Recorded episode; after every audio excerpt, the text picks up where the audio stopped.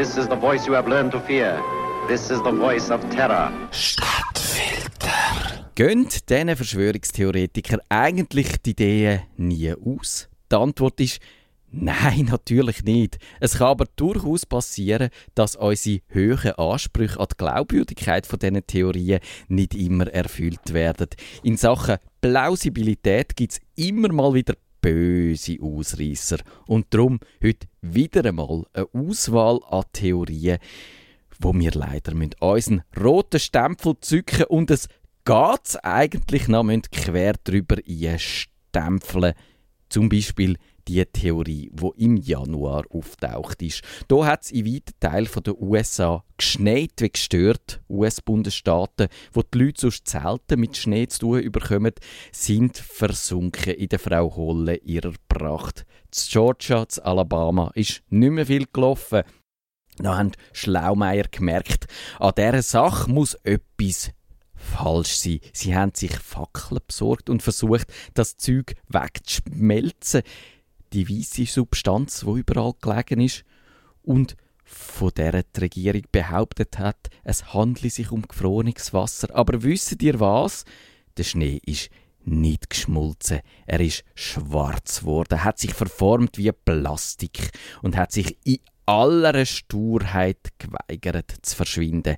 Giftiger, künstlicher Schnee, mit dem wo die Regierung irgendetwas bewirken was genau, das weiß man zwar nicht, aber Trotzdem ist klar gewesen, da muss die Regierung dahinter stecken.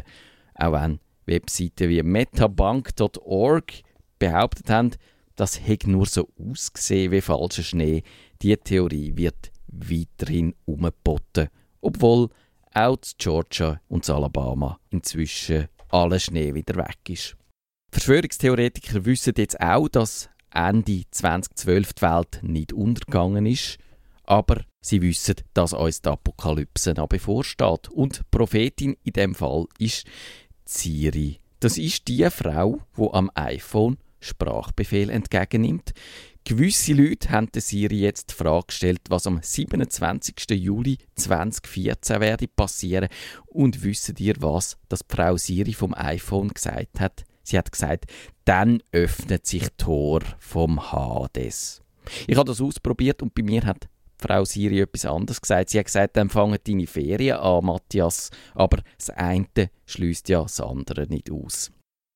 Aber bis im Juli dort zur Unterwelt aufgestoßen werden, müssen wir zuerst noch schnell die Bibel überarbeiten. Auf eben dieser Webseite namens UFO Digest wird jetzt nämlich die ganze Sache mit der Arche Noah neu aufgerollt. Die Arche Noah, das ist eigentlich ein Luftfahrzeug vom Mars das ist dort in der Türkei in Berg Ararat eingeknallt. Und erst dann ist es mit uns Menschen so richtig losgegangen. An Bord von dem Raumschiff sind nämlich Adam und Eva gesessen. Sie haben sich dann heimisch eingerichtet. Und der Name vom Pilot, von dem Bruchpilot von dem Raumschiff, den erahnen ihr jetzt sicher auch schon. Das ist der Noah.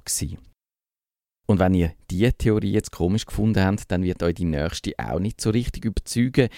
Die dreht sich nämlich um unseren Mond und sie beweist ein für alle Mal, dass kein Astronaut je seinen Fuß auf den Mond gesetzt kann haben, weil der Mond, den gibt es nämlich gar nicht. Er ist nur eine Projektion, ein Hologramm im Himmel. Zwar ist die Technik sehr hochwertig, wo unseren Mond in den Himmel projiziert, aber eben manchmal passiert es dann doch, dass der Projektor einen kleinen Aussetzer hat und dann hat der Mond plötzlich einen Schatten, wo sich astronomisch wirklich nicht erklären lässt. Auf einer Webseite namens der Nibiru Sunset gibt es Dutzende von Videos zu dem Phänomen und wir müssen leider vermuten, dass auch die Wolken und die Atmosphäre nur eine Kreation von dieser Matrix sind, weil manchmal gibt es auch dort so komische Doppelbilder und Schatten und Zeug und ich bin mir sicher, wenn ihr heute lang genug in die Sonne hineinschaut, dann seht ihr das auch. Und wir müssen an dieser Stelle auch noch kurz das CERN besprechen. Dort gibt es bekanntlicherweise den grossen Teilbeschleuniger. 2008 haben die Verschwörungstheoretiker befürchtet, der sei dazu da, uns in ein riesengroßes schwarzes Loch zu katapultieren. Das ist zum Glück nicht passiert, aber die Verschwörungstheoretiker haben jetzt herausgefunden, für was der Teilbeschleuniger wirklich gemacht ist. Er sollte nämlich ein Sternentor in die Vergangenheit und ins Jenseits auftun. Dann könnte der alte ägyptische Gott Osiris zu uns zurückkommen, was der vorhat. Und wenn wir schon zu Ägypten sind, dann können wir auch gerade noch schnell über die Verschwörungstheorie da reden. Die Ägypter haben das Pech, dass ihnen in letzter Zeit so ein bisschen Touristen wegbleiben. Das hat jetzt natürlich überhaupt nichts mit der instabilen politischen Lage zu tun, wie Naivling könnten vermuten. Nein, geschuld sind die Israeli.